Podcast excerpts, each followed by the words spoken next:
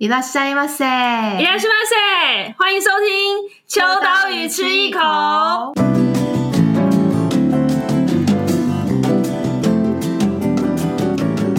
Hello，大家好，我是伊娃，我是 Joy，就是我是一个就是很爱喝咖啡的人，有没有这么直接的破题？没关系，反正都会写出来。但是因为对，诚如标题，但是你是每天都要喝一杯吧？我每天都要喝一杯。 无法醒，就是没有办法工作。我就是每天早上一定要喝一杯黑咖啡，然后就是好像是一个仪式。就是现在大家都很喜欢讲一个词汇叫做仪式感。嗯，那我是一个就是不喝黑咖啡会觉得没有开始工作的感觉。嗯，所以就是一个借口，没有啊，就是一定要先喝咖啡，有点。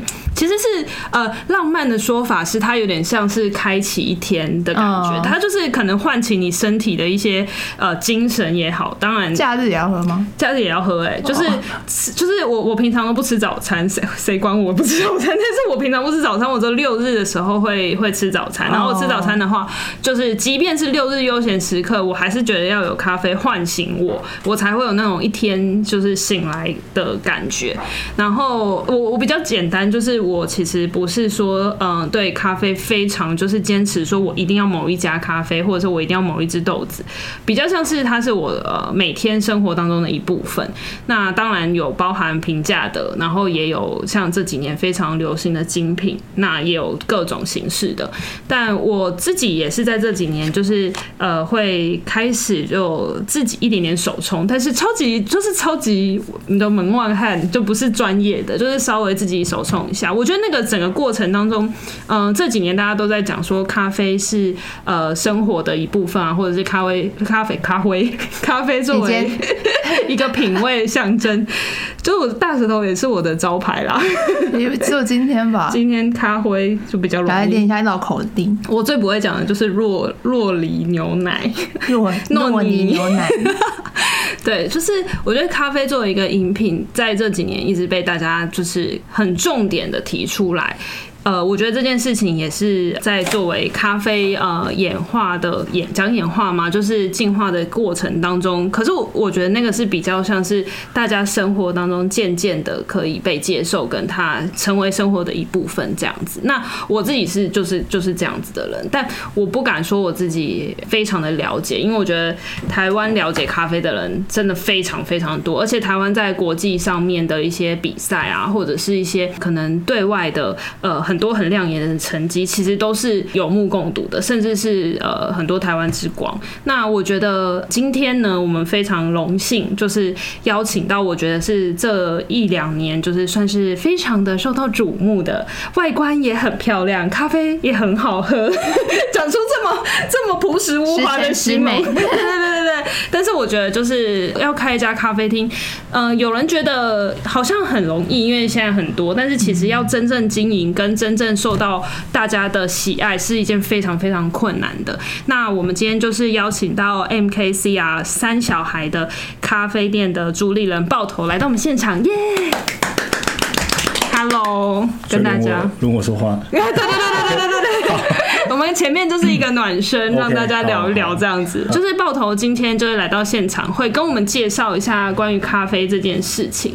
然后，因为我先说，我我不是一个对于咖啡研究非常非常透彻。虽然我刚刚说我每天都要喝一杯咖啡，可是我觉得我对于咖啡还是跟很多绝大多数的听众，听众有时候我明明超了解，绝大多数的听众一样，可能把咖啡作为是呃，只是一个呃，可能饮品的一部分。就是对于它的深度了解，我觉得还不一定是这么的了解。那我觉得今天也可能刚好由爆头这边来跟我们分享一下咖啡的世界，其实是不是一个很难进入的一个门槛，还是说其实是一个打开心胸就可以进入的一个一个世界？我觉得就是可以分两个层面。如果你说比较以这个物质层面来讲的话，这个门槛啊，应该算很高，因为就是。现在消费者口味就是越来越重，嗯，他又要你有漂亮的环境，然后你可能呃好的咖啡这是必备的，那你甚至还要有好听的音乐，然后要有呃高速的网络等等等等，好重要哎，老板请问 WiFi 在哪里？对，然后所以就是你可能在你的这个投资成本上面会需要很高，但是另一方面来看。为什么那么多人现在想要开咖啡馆？嗯，就是因为他在这个个人的心理层面的这个条件，其实我觉得就相对不用这么高。嗯嗯，你只要觉得说，好，我想要来煮个咖啡就可以了。嗯，哎，可是当然去咖啡店的人有两种，一种就是。呃，真的就是一般的客人跟真的很懂咖啡的人，可是是不是很懂咖啡的人都，我这样会不会一讲得罪很多人？就是比较走精致，或者是说比较要求更多，或者是说他会需要更有层次的享受。比如像你刚刚讲，可能从咖啡到整个店的氛围到音乐，他可能都会觉得说，哦，这家店音乐放一些流行歌，我就不去了之类的。是不是咖啡店的客人比较会有这样子的性格？对，我觉得，因为你会品味你的生活的时候，然后你就比较理所当然会想要品味到那个饮食的部分，嗯、然后咖啡就是饮食的一部分嘛。所以，如果你对你的生活周遭各样的小细节没有这么在乎的时候，我觉得他可能就不会很在乎说这杯咖啡到底好到什么程度这样子。嗯、去买全家的就好了，这里有打广告的嫌疑吗？去买超商的就好了。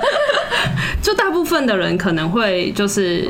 把咖啡作为更享受的生活品味的时候，其实就会选择一家喜欢的咖啡厅、咖啡店去。其实三小孩，呃，我觉得这几年我们是在一八年的时候开的，然后那时候其实就是老实说，我自己会觉得，当然咖啡豆或者是说呃咖啡的的风味是很重要的，但是其实选店也是蛮重要的一个事情。那大部分大对大家来讲最广为人知的还是就是那一扇窗，就是北门店的二楼可以看到呃北门这件事情，台北的北门，嗯，就是其实这个选店是一个很，而且那时候北门还就是还没有那么热络哎，是刚开始，对啊，就是也是因为那个桥拆了，对，那个叫什么桥？我突然忘了，中校桥。拆了之后，让北门透透气露出来，嗯，这个这个店是拆完中校桥之后找。看到的，对对对。然后到那个时候，其实我这个问题我问过爆头，就是怎么那么会选店？其实我就是一个挑战这样子而已啦，嗯、就觉得说我想要挑战在这边试试看这样子。那因为那个时候周遭都没有任何的。咖啡店，嗯，不止咖啡店，所有的店家都没有。哦，对对，那个时候周边相机街吗？相机街在隔壁两条街，对，但是就是那一个广场，甚至那时候都还有很多围篱，哦，对对对对对，植植物都还在，植栽都还在做重重整这样子，嗯，所以那个时候有点算是那个地方第一个有这样子的店，对啊，就是当别人都以为那边是废墟感的时候，因为其实那边相对的比较没落，因为比起像相机。街可能也嗯没有像以以前可能五年十年前的人潮了，然后它又离西门町有一段距离，嗯、所以很大胆的选在那边，就是你你原不会担心说那个围篱拆下来是是光秃秃的一片吗？就是那个时候不会有点担心吗？会啦，但是就是至少我我觉得就是做最坏的打算嘛，至少自己在这边煮咖啡。然后看到前面的风景是很辽阔，还过得去这样子。嗯 okay, 这样子对啊。但其实爆头，如果大家有呃知道的话，他原本你是完全不是本科系，然后也不是。甚至说是理工科相关的。对啊，我是本身学生物科技，就是完全跟咖啡无关的。对对对对，对。然后呃，我也跟大家预告一下，其实今天邀请爆头，现在才讲邀请爆头，是因为呃秋刀鱼的线上特辑，这一次是以咖啡作为一个主题。那里头我们也有采访了爆头，然后来做一个很完整的介绍。所以详细的内容明天会发，明天会发。对对对，哎、就是就是今天，明天就是今天啊！对对对，今天会发同。今天同步 Podcast 跟文章会同步上线，这样子就是大家就可以看到更完整的资讯。但是其实生小孩这几这一八年到现在两年，简跟大家简单讲一下，可能也是因应着北门的关系，所以其实在开店之后，第二年就开第二家店了嘛？还是第呃，就今年，就今年应该等于就是满两年，满两年。对，那今年也是很勇敢呢。对，但是这是因为在疫情的挑战下，然后我们觉得有另外的形态的店面可以去做挑战。第一家在北门，第二家是在六张里。嗯，六张里的那个部分比较像是社区形象刚刚讲到的那个形式，对，比较贴近生活这样子的。嗯，因为呃，像北门有景，有一个很好的 view，可是其实六张里，你只要一走到那个巷弄里面，其实你就会马上会觉得，哇，这这家店开在这边，完全不觉得是很违和的，反而是觉得是融入在，因为它对面有个小公园，嗯，就完全是融入在这个场景里面。可是你一走进去，就是一个非常有简约的，就是其实设计感是有，但是你可能会看到附近的。阿姨或者是妈妈，就可能下午送完小孩之后就来这边喝咖啡，但你也不会觉得它好像很突兀，反而会觉得就很融入在那个街区里面。对啊，对啊。所以其实，呃，北门店跟六张犁店的，就是设定其实本来就不太一样。对，不大一样。而且店里面也有甜点。对不对？对，也有甜点。甜点是自己做的吗？对，甜点是我们自己做的，很厉害。因为在北门店的后面，其实是有一个烘豆机，然后烘豆机那边也有做甜点的区域。所以就是全部都是自己来这样子，对对对，全部都自己。关于豆子的部分，等一下会再提到。但我自己是蛮好奇，就是这两三年，就是一八年到现在，其实生小孩呃受到大家的注目是蛮多的。那当然，刚刚一直强调说地点选得好之外，还有包含就是豆子的品质跟咖啡的品质。但是爆头自己觉得最受到喜爱的关键是什么？我觉得自己评估的话，我自己评估的话，跟我自己预设的啦，就是我觉得就是。不要给人距离感太大，嗯，就是要跳脱一下以往精品咖啡在大家心目中的这种距离感。然后我们就是用比较平易近人的方式，然后让你用比较自然、轻松的方式去为你提供你想要的东西。嗯，我觉得这一点超级重要，因为我刚刚虽然说我每天都要喝咖啡，可是我每次去到咖啡店里面要我点咖啡的时候，尤其是精品的时候，哎，要喝什么豆，我就会很紧张，因为我一方面是有选择障碍的人，跟 一方面我会觉得说，哇，这么多豆子，其实我不太确定它上面所描述的风味，呃。呃，我我我要怎么去选？就是其实某一个程度，精品咖啡会对一般可能消费者或者是没有这么了解咖啡的人，会有一点点压力，对不对？对啊，对啊，就是因为资讯量很庞大，嗯，你从产区到品种到处理法，各式各样，林林总总，然后有时候可能写的还是原文，然后原文直接翻译，有时候是音译，有时候是意译，你根本就是搞不清楚。对，所以当品相一多的时候，消费者会。无所适从这样子，嗯，那我觉得我们会用比较引导式的方式，让你一步一步的找到你想要的东西。嗯，那还有一个比较有趣的点是，其实三小孩整个在视觉设计上啊，还有整体，其实是真的很有品味，因为店里面也有放一些书跟杂志哦，包含。秋刀鱼吗？包含秋刀鱼，但是其实就是有些，也有一些呃日杂，然后有一些呃，甚至在墙面上有一些画作是。对，就是有一些创作者，他们如果有这样子的想法。想要在这里分享他们的作品的话，我们也是很开放。嗯嗯，然后一路到就是音乐，其实也是对啊，因为我你自己喜欢的，对我自己很喜欢，从小到大就是很喜欢这样子的文化氛围。嗯、然后再加上我我太太她自己本身是就是艺术工作者，这样表演艺术工作者，所以我很能够理解在这个大环境下，艺术创作者他们需要的平台跟需要的舞台。嗯，那我们能够做的没有很多，可是就是有需要。资源的时候，我们都会尽我们所能。所以就是整个呃里面的氛围，其实真的北门跟就是六张犁的坪数都没有到非常非常大，但是小小的却可以去，你很快就可以进入到那个氛围。为什么会讲到说，比如说包含到呃那个嗯、可能里面的杂志啊或者音乐，是因为其实你一走进去就可以有呃投入到那个环境里面。我觉得会不会有一些听众是不知道为什么三小孩要叫三小孩这么前端的问题？Mountain Kid，因为就是我小时候在山上长大，嗯嗯，对，所以其实我觉得这件事情很棒的点是。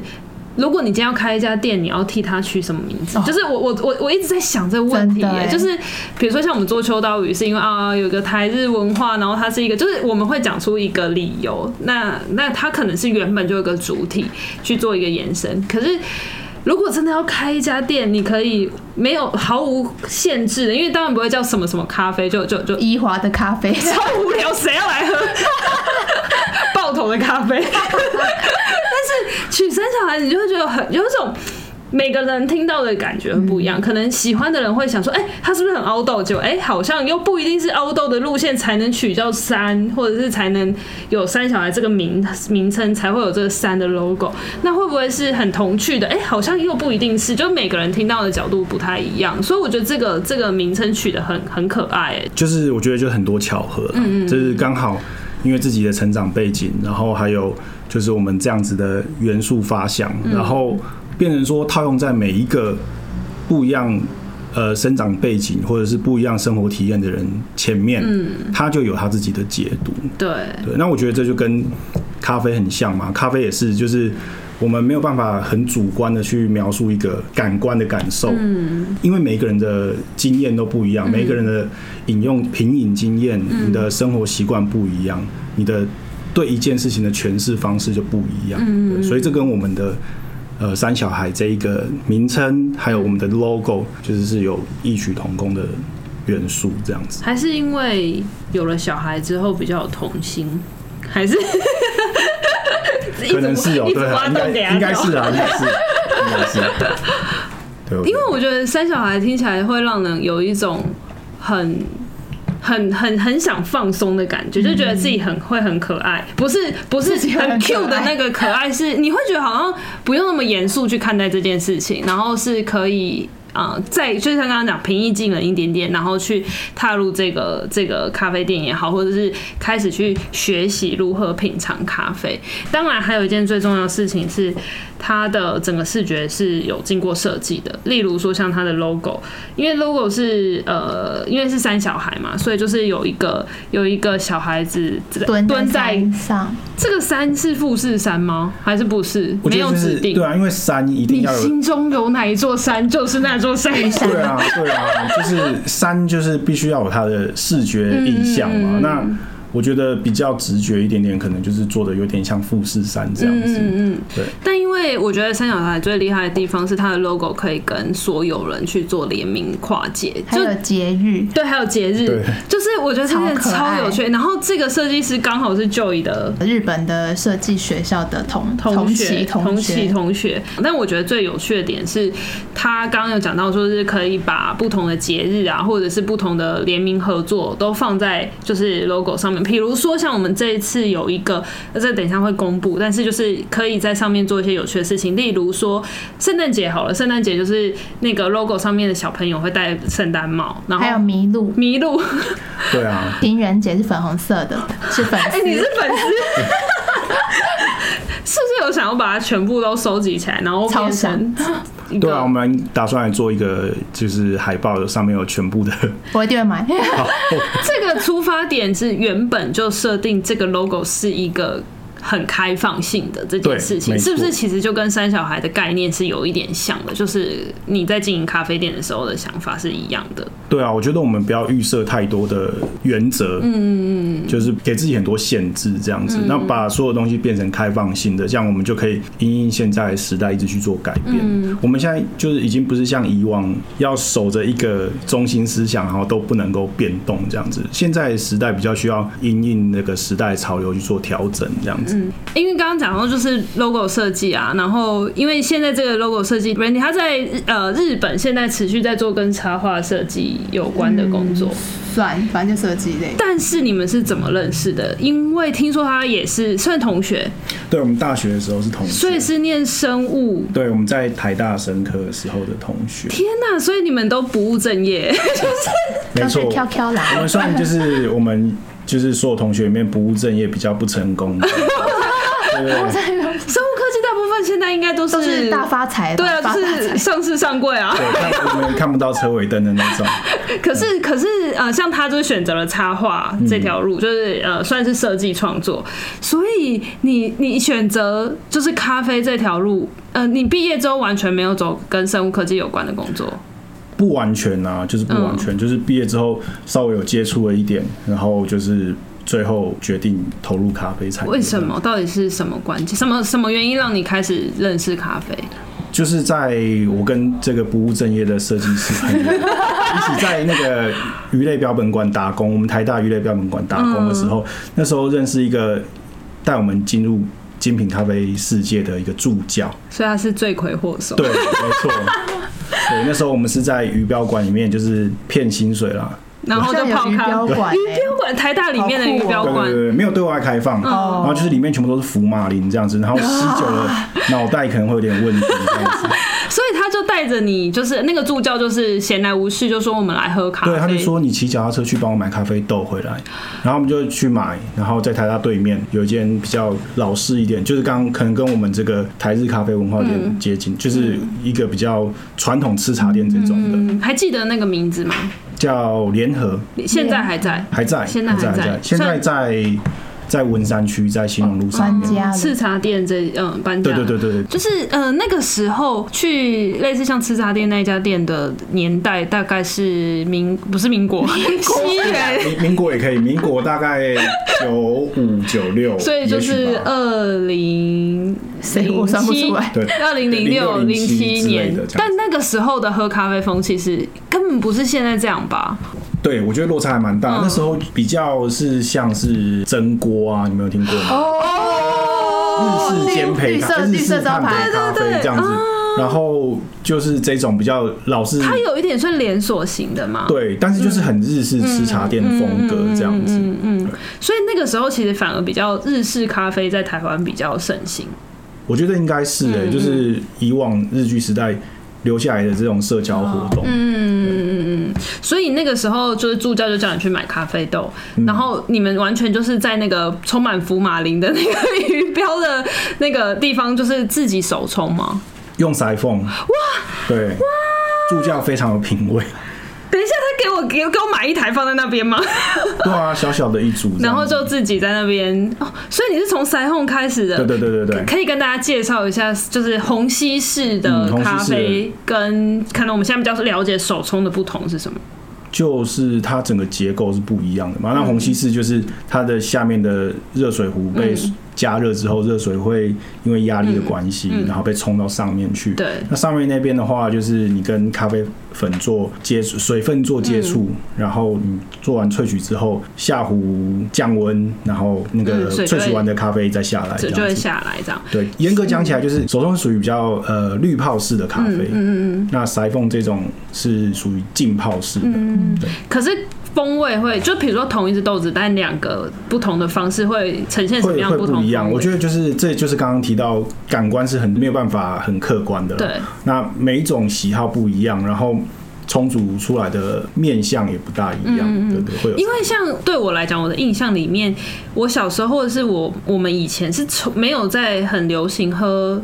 手冲的，反而我们的印象当中可能都，都是那个玻璃。对对对对对，真的那种老牌的咖啡厅都是筛风，都是虹吸式的。对啊。然后甚至有的很大，很很蛮大台的。很大台，你看到那种很大的，应该是冰滴的。哦，冰滴。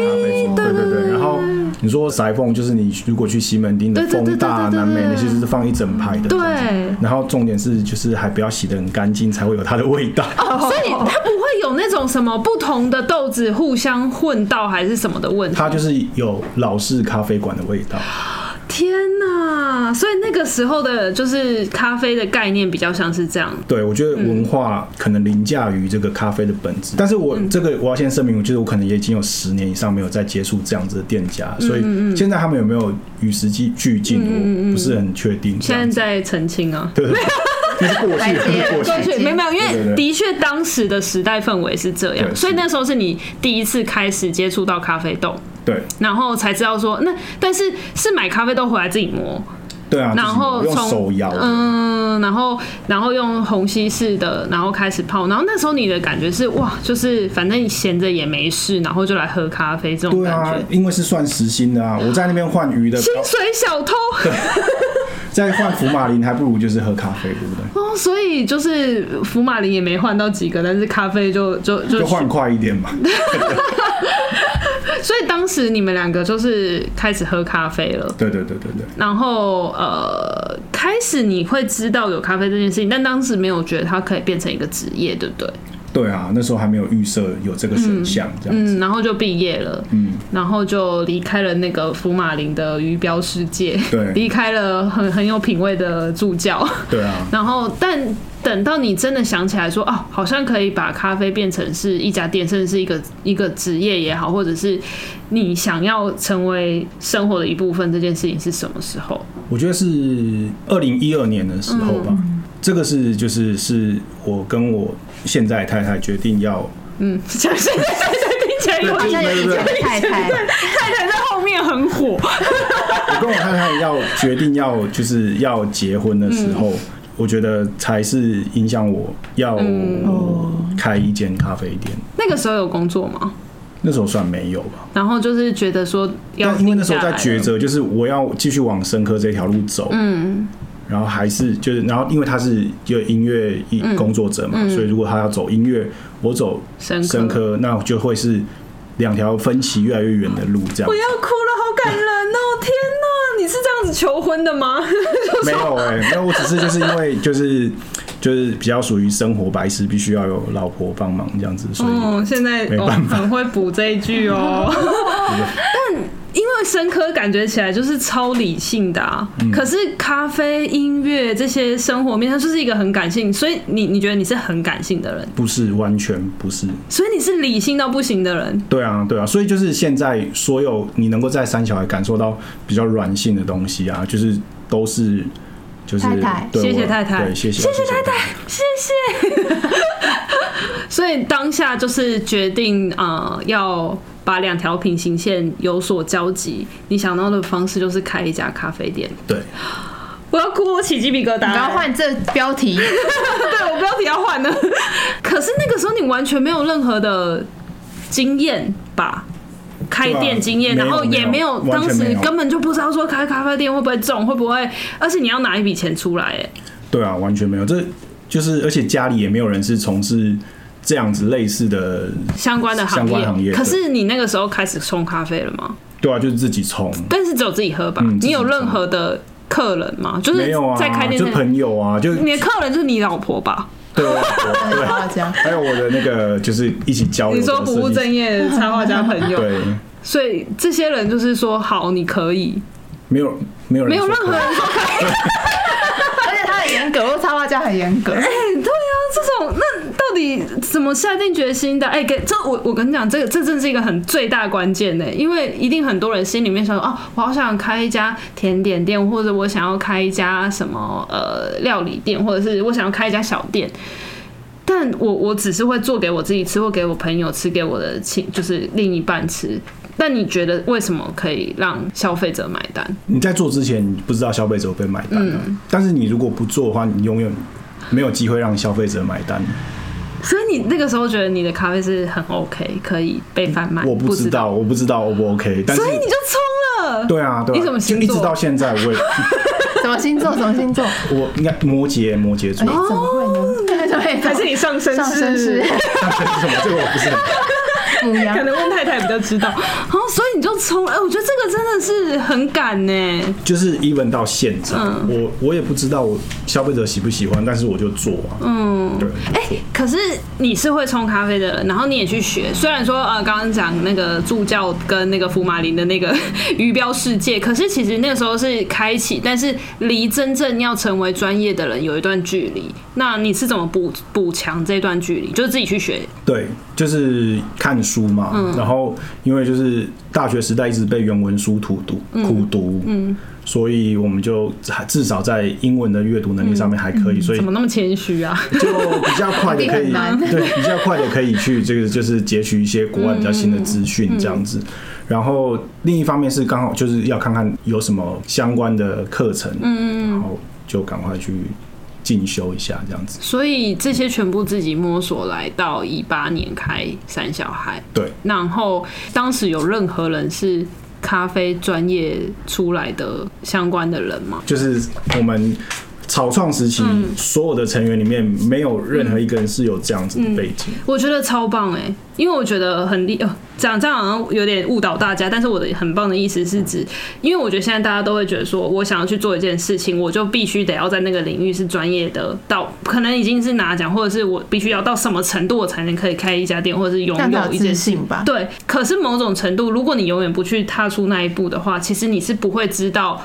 呃，甚至是你不会知道你还缺什么，或者是因为消费者给你的回馈是我点不到我想要的东西，那你就可能才会去进更多可以让消费者喜欢的呃单品也好，或者是甚至是可能甜点可以增加更多，或者是说不同样子的呃就是消费习惯。但如果永远没有去开这家店，你就是只能在脑中想象。所以我觉得真的很勇敢哎，太太有太太有有骂你吗？就是说没有啊，就是，还给你很大的支持。对对对对，很很感谢他。所以当初在开店的时候，你跟他提说想要开这家店，他的反应是？他说不能只卖咖啡了，因为店里面甜点其实太太也有参与，对不对？就是是他也是他主理啦，因为他是主理。啊所以他原本在巴黎的时候就有学，没有啊？回来台湾的时候学也没有学啊？跟我一样，你们两个是天才吧？没有没有。没有不敢不敢，我觉得就是在专业的人士下面，当然还是有很多就是我们不知道的辛苦的，一定会有更多，对对对。但是我们只是就是呈现我们想要给大家品味的东西，就是我们平常生活里面品味的东西这样。所以，但我可以这样说，就是太太就是原本是走音乐这条路，那虽然你是决定不要走生物科技这一条路，可是太太有想说，那把音乐这件事情放下吗？没有，我到现在还支持他。现在我要哭了。如果有他现在。他到现在还有在接演出嘛？嗯，他下个礼拜还有一场演出。对啊。然后上上上个礼拜，就是上个礼哎上个月也还有，就是都一直有不断的有演出。嗯，我觉得就是我自己开一间咖啡店，就是我可以全力 support 他，就是如果他有想要从事他原本的这个兴趣的时候，他可以不用有后顾之忧。这样，如果我今天是在实验室里面从事生物科技上方面的东西，那他可能就是。会有很多包袱，嗯，没有办法完完全全的做他自己想做的事情，这样子。所以你们两个一起开了咖啡店，然后你负责的是咖啡，然后他负责的是甜点，而且他他负责了除了咖啡之外的全部。哦，这对对对，这很重要，这很重要。除了咖啡之外的全部，对。然后甜点是他提出来的兴趣，他他觉得可以在这边实践这件事情。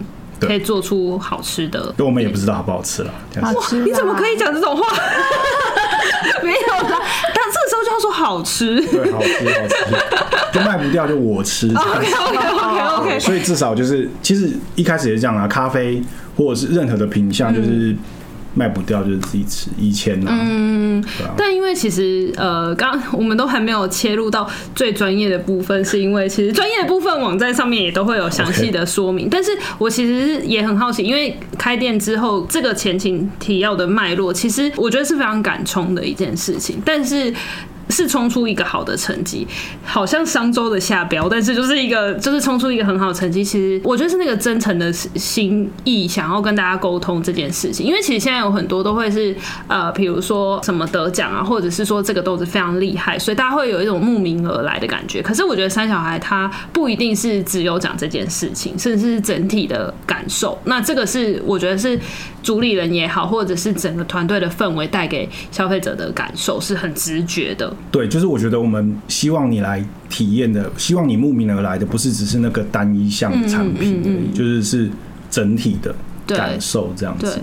但是其实虽然这么说，但是爆头还是在咖啡的领域当中下足了苦功。虽然刚刚一直讲说前面可能是从助教那边开始学来，自己读书、自己看很多学习，但是下足了功夫是包含了不断在进修，跟甚至也买了一台烘豆机。对啊，对啊。这件事情听起来我不确定大家知不知道到底有多艰难，但是通常的咖啡厅要自己拥有烘豆技术，其实是不容易。如果要到一定的门槛以上的话，是不容易的。嗯、但是台湾现在很多自烘咖啡店、嗯、自居的咖啡馆嘛，对。那这个的话，其实可能就原物料成本的考量上，大家可以买一台小小的烘豆机放在门口，然后自己自产自销，嗯、自己就是供应自己要的东西，这样就好了。对。但是我们的责任不是只是在供应我们自己而已，我们还有很多跟我们合作的客户，然后还有很多就是有这样子需求的。其他的店家等等，然后还有就是喜欢回购我们产品的消费者。嗯、那这样子的话，我觉得相对起来门槛当然比较高，然后不论是这个购置的。成本，嗯，还是你在技术性上面的这个精神力的花费，都相对是比较高一点。嗯，所以其实买了一台烘豆机之后，呃，我们这次也有采访当中也闲聊到这件事情，就是其实很多在比赛的时候，尤其是台湾，呃，刚好在去年嘛，还是前，你说世界大赛，对对对，世界大赛的时候，甚至有国外的选手就来借这个烘豆机做烘豆，就是其实它是一个。呃，它很大台，就是呃，一用形容，像大家也可以看照片，但是就是其实它会非常的占一个空间，甚至要为这个嗯、呃，可能去有一个小的空间，甚至是厂房，因为不一定可以放在店里面。虽然你的这一台是号称可以在店内的，对啊，因为它就是很漂亮，对，很安全这样子，漂亮安全，然后又不会有高热度的的危险。嗯就是它距离相对相对，但是因为现在是不可能放在店里面，因为店刚刚讲到那店。就不大，对，空间。可是，所以你是为了这一台又再去租了这个空间，然后等同于是投入更多的心力在真正在打咖啡豆里面，就是做足了，就是从上游到下游全包这样子。对啊，就是需要有一个完整给这样子的任务专属的空间。对，但我觉得它所衍生出来的效益，除了像刚刚讲到，你可以有更多的、更多的量，你可以去制成，或者是你可以甚至可以卖。咖啡豆之类的，就是自己三小孩烘豆的品，是它是它可以变成一个品牌的概念。但我觉得我我最喜欢的事情是，它可能可以创造更多跟其他咖啡师合作的机会。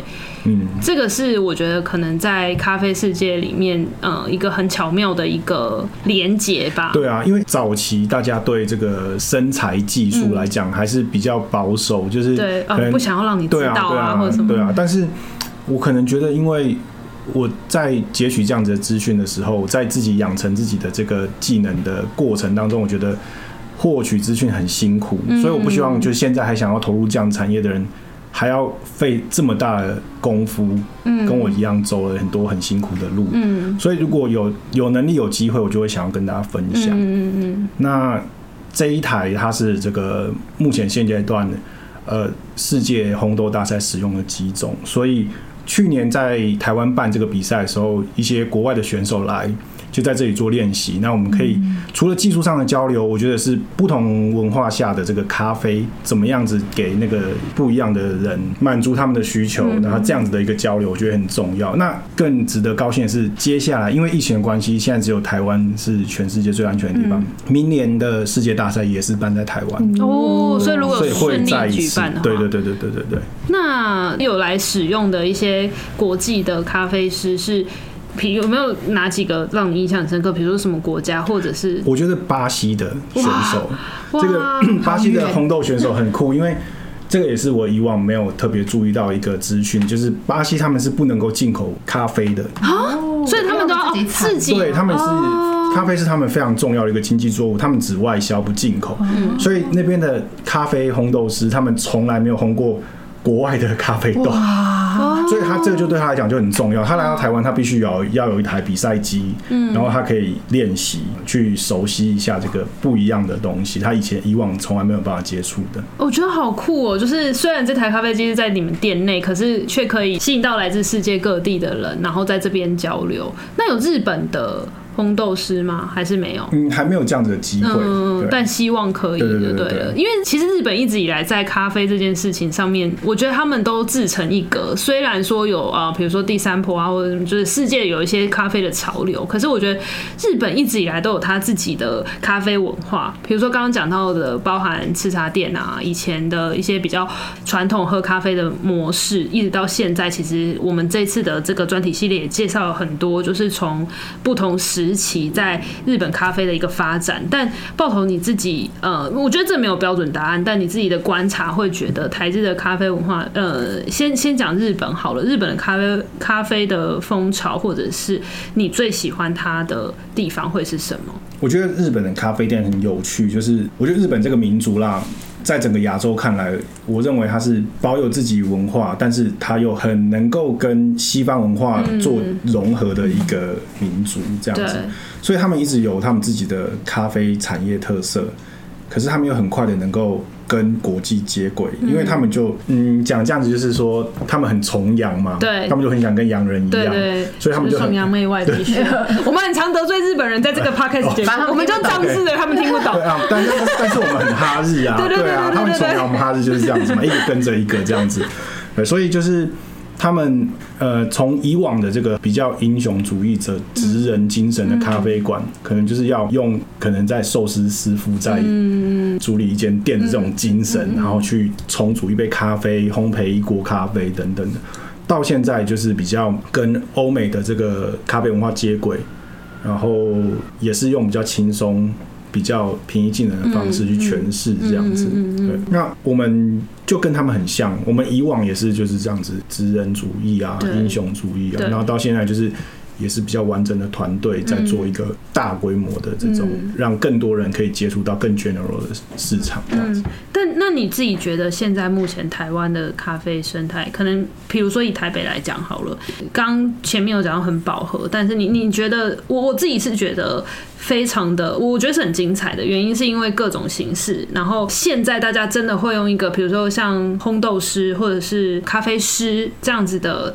名称去不能讲定义，就是会用这样的方式去看待咖啡，而不是说啊，就是开咖啡店的人，或者是说啊，就是煮咖啡。就是我觉得那个转变已经开始到大家的脑海里面了。那不晓得就是爆头，你觉得台北的咖啡的生态，或者是就是特色，其实是跟这个城市有一个很高度的契合吗？有，我觉得台北是一个非常，应该说整个台湾。是在全世界来讲一个非常特有的咖啡环境，嗯，然后变成说你各样的消费族群都可以满足。你要像呃要很快速、很便利的，就是有便利商店，然后你要随处可得的这种连锁品牌，然后品质都到哪里都很一致的这种连锁店都有。然后你要很有特色的独立小店，也都是四处都是，所以。你在台湾可以享受这样子各种不一样的咖啡刺激。欸，我突然想到，你会喝便利商店咖啡吗？会啊，真的。对啊，可以。可以啊，可以。我说闭着眼睛喝这样，想说啊，时间不够喝一下。是捏鼻子吧？因为因为有些人是很排很，有一些真的很很专精在喝咖啡的人，有些人是会抗拒，说我才不要喝。嗯，就是当我有选择的状态下的话，我是不会选的。对，但是在我没有选择的状态下，应该是说你不排斥。对啊，不排斥。对于所有的咖啡，咖啡从平价或者是便利商店这种很即时性的，对，然后一直到精品类，就是那个 range 是很广，是很开放的，就是都可以。就如果我去住民宿，然后他付的是 Nespresso 的，我照喝，照喝。对啊，就是我觉得这是一个还蛮开放性的心态。嗯，所以哎，那你有去日本就是喝咖啡的经验？有啊，有。那韩国有吗？韩国还没有。可是韩国这几年是不是你在你的观察？对，韩国也是非常非常蓬勃发展。我也觉得韩国咖啡，韩国是超级饱和。因为就给他，就给他去韩国几次，还蛮多次。因为我们韩国老师也是说，韩国人就是爱随便，他一天都可以喝个五杯。为什么韩国那么爱喝咖啡？我觉得全全世界各地都这样哎，是因为台湾有一个非常强大的手摇饮料市场啊。哦，你突破盲点了，当你把手摇饮料拿掉之后，哦，对耶，所有的手摇饮料的这个产值全部变成咖啡店。对耶，对耶，所以咖啡店还没有饱和啦，在台湾还。所以你觉得还可以再排再开？对，你还想再开吗？对，猛开。这个跟你还想再生吗？生就不用，生就不用了，生就不用了。所以就是还是会想要再再开再开店这样子。有机会，有机会。哎，这个的概念是，其实，在开第一家店的时候，其实比较像是呃创立品牌嘛。可是第二家店像是。呃，你去实验，或者是你去验证，说其实有更多的、更多的机会嘛？就是在在创第一家店跟第二家店的心态不一样。对，第一间的话就是创立一个品牌，嗯嗯，让大家认识我们。嗯嗯。那第二个的话就是挑战，我们可以做不一样面向的东西，更多的事情这样子。那如果有机会可以再开第三家店的话，一定又是会不一样的东西，嗯，完全的不同的形态这样子。对，我就是很讨厌一成不变的人，所以我不会做。一样的事情，这样，所以有人问说：“哎，为什么北门跟就是嘉兴两间店的菜单不一样，我就说你要喝同一同一个品相，为什么不去那边就好了？这样子、嗯、对啊，而且其实会让大家想说，哎、欸，其实我想要喝什么就去那一家店，啊、反而让大家在不同的店有一种创造。因为哦，日本超会这这个的，日本就很爱就是限定的概念。对啊，我觉得这个是是一种很好的操作。这跟我们就是独立小店的这个经营的理念和精神，跟连锁咖啡馆不一样，也是在这边、嗯，我们不是追求一个让大家在哪里都可以有一样的体验。嗯、是我们用我们的精神去处理不一样的产品，嗯、然后让你有不一样的消费体验。嗯嗯。那我们这次啊，其实就是刚刚聊了这么多，其实我们跟就是三小孩这次有一个，我们也是第一次尝试啦，就是做一个有趣的提案。我还记得那时候我们就是很紧张的心情，然后去找爆头，就说我们有一个提案，就想要考他，考验他。秋刀鱼特调。对对对对对，因为我我们这次就提了一个有趣的的企划，那因应着就是呃这次的。台日咖啡的主题就是网站特辑所延伸出来的线下活动，我们会开一个在三小孩有可以喝得到的限定特调，叫做就是秋刀鱼特调。然后当时我们去找爆头的时候，就说我们想要来一个秋刀鱼的滋味。然后我们还提了很多想法，比如说从电影啊，秋刀鱼滋味的电影，或者是可能是歌曲啊，就是嗯七里香里面有个歌词就是。猫和秋刀鱼的滋味，猫和都想了解什么之类，就我们提了很多想法，然后就考验了考验了爆头这样子。那不晓得就是这一次的，因为我们到现在也还没有喝到，但我们好期待秋刀鱼特调这件事。先讲一下特调好了，就是咖啡做特调的这个方向是三小孩会想要做的挑战，对不对？对啊，因为这个是一个趋势啊，嗯，就是现在很多人在做这样子的。实验性的产品，嗯那我们就一样啊，我们很想要做一些不一样的挑战。以往就是咖啡跟调酒很容易做结合的嘛，对，那就是咖啡跟秋刀鱼去做结合，真的就是觉 得无法想象，无法想象。而且前一档是跟酒类合作，对不对？你们嗯，这个就是很比较平常了，嗯嗯。但是呃，秋刀鱼这一次的话，可以稍微跟我们分享一下会有怎么样子的尝试吗？尝试哈。目前还在尝试，对，已经对还在尝试中，还在尝试，还在尝试。对，OK OK，就是就反正你就想最糟的状况就是我们烤一条秋刀鱼，把它切一切放在里面。欢迎大家来接受我们的挑战。因为我都泡过福马林的鱼了嘛，所以就泡一条鱼。会大家被吓到，然后就大家不敢点。嗯，就还好，尝试看看。我相信就愿意尝挑战。好奇的人还是会点，是很多。呃，但我可以，我可以想想象是，一定是，一定是好喝的。对，就一定是新鲜感，犹豫了十足的。你问这个问题，能说不好喝吗？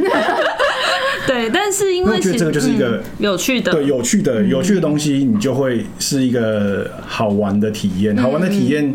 就会加强你的感官嘛，嗯、就你你的心情可以影响你的生理的感受，嗯、就觉得哎、欸、好喝。但这次除了秋刀鱼特调，就是我们会跟就是三小孩在两家店会有不同的 menu。对，刚刚有讲到不同的店会有不同的限定。那特调是两家店都有的，有但是特调之外，我们也会有比较特别的一些单品。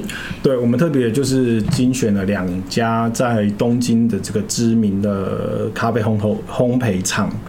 一间是 Fine Time，一间是 Leaves 这样子。那因为现在疫情期间，大家没办法出国，可能都只能自己少量的去做订购，然后呃经过空运之后来到台湾，然后才能够体验跟尝到这些国外的咖啡烘焙滋味。嗯嗯那我们这次就准备了非常非常多，弹药充足这样子，嗯、所以弹药充足，对，欢迎大家来解一下这个无法出国的这个门这样子。嗯，所以就是在呃先预告，就是两家店的这个单品选都是不一样的。对，哎、欸，想要两种都喝到，就要去两家店。对啊。然后秋刀鱼特调跟这一次的合作的单品选豆是在十二月的五号开始，然后会为期一个月到明年的就一月五号，真正。的一个月，就是非常希望大家去把它喝完啦。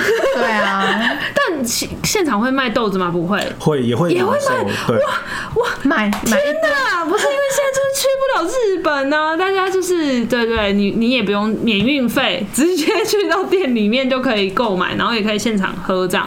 然后我们再一次就工商服务时间，就是我们这一次在十二月五号也会在北门店。有一个讲座，然后会由爆头跟就是秋刀鱼杂志的咖啡路上的嗯专栏起司会一起来对谈，来聊一聊就是台日咖啡的现况这样子。详细的资讯我们都会在资讯栏上面有，然后大家也可以。现在目前还有一些的位置，大家还可以去买票。那我们买票的话，听起来真的超工商服务的。买票就是购票的话，我们会付一杯咖啡，所以来到现场的话，也可以直接去感受。就除了听在台日咖啡店的不同，跟台日咖啡的一个趋势之外，也可以喝到很好喝的咖啡这样子。那最后我也想问一下，就是刚刚讲了蛮多的，从一路创业到可能对咖啡的了解，然后甚至到把咖啡这件事情变成是生活的一部分。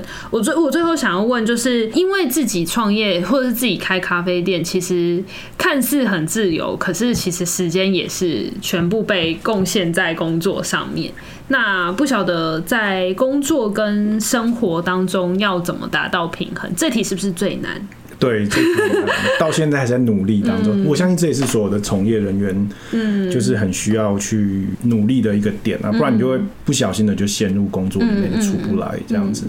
但是至少我觉得我们的工作部分来看是很充满美感的。